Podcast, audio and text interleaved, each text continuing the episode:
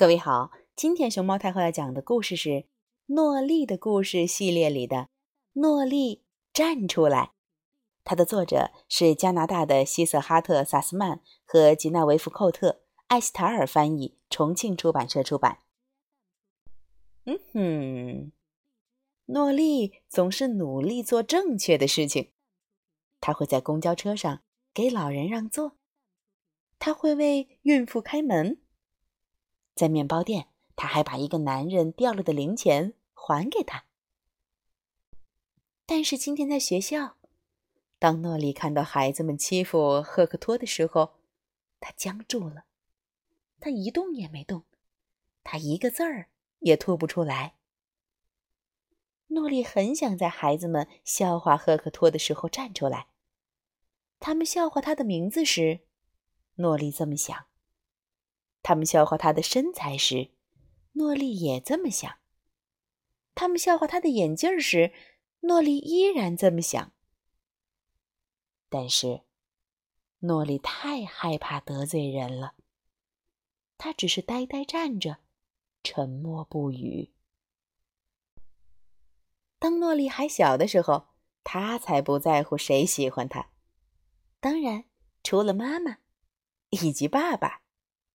哦，还有邻居家的小狗斯派克，惹怒他可不是一件闹着玩的小事情。但是，大部分时间，他自己一个人就能玩得很快活。现在，诺丽喜欢和朋友们在一起，但是他们总是对他评头论足。这件衣服真可笑。游戏日的时候，苏西嘻嘻笑他。你吃的是什么呀？真恶心！午饭的时候，艾比盖尔这么说。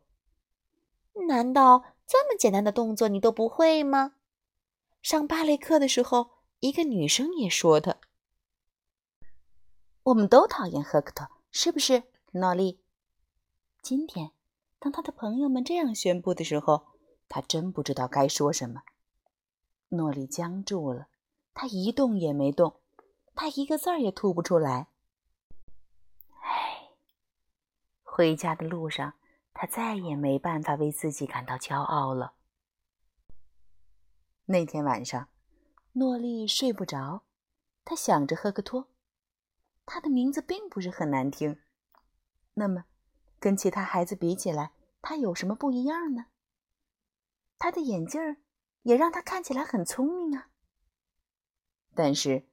如果诺丽站出来，朋友们很可能就会开始针对他，他们可能会笑话他的名字，散布关于他的谣言，在他路过的时候绊倒他。诺丽想象着吃午饭时没有人搭理自己，小伙伴们在他背后指手画脚。放学后没有一个朋友和自己一起玩。第二天。和苏西在公园玩的时候，诺丽看到赫克托在旁边荡秋千。下来，该我了！一个男孩气势汹汹的叫嚷。我才刚开始呀，赫克托说。但是那个男孩不由分说，砰一下把赫克托从秋千上推了下去。诺丽僵住了，他一动也没动，他一个字儿也吐不出来。这时候，苏西哈哈大笑起来。诺丽真不知道他在笑什么。诺丽受够了，该结束了，他们必须停下来，到此为止。他再也不能忍受站在一旁什么也不做了。你们太过分了，诺丽说。赫克托有什么招惹你们了吗？苏西止住了笑声，僵住了。